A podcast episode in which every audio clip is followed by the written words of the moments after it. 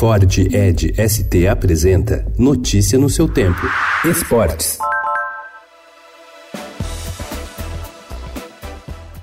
A Copa Libertadores deixou de ser um sonho para se transformar em um remédio para o Palmeiras. O time dono da melhor campanha da fase de grupos e um dos favoritos ao título deixou de lado a reputação de poderoso para enfrentar hoje no Allianz Parque o Godoy Cruz da Argentina às nove e meia da noite, sob a grande pressão de se classificar para as quartas de final para não acumular um vexame e mergulhar na crise técnica.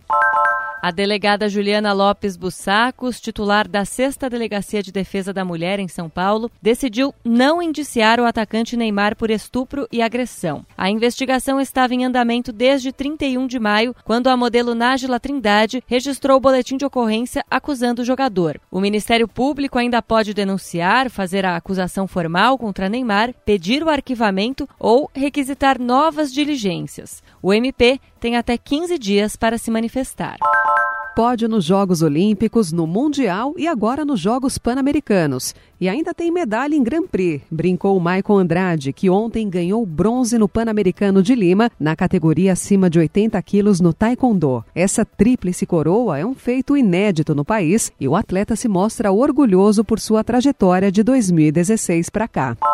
Francisco Barreto tem quase 30 anos e, com seu 1,75m de altura, é considerado muito alto para a ginástica artística. Mas o atleta de Ribeirão Preto sempre compensou o excesso de tamanho em uma modalidade dominada por baixinhos com muito treino. Nos Jogos Pan-Americanos, ele conquistou sua segunda medalha de ouro por equipes. A outra foi em 2011. E agora sonha em ganhar um pódio no individual. Ele disputa as finais do cavalo com alça hoje e barra fixa amanhã.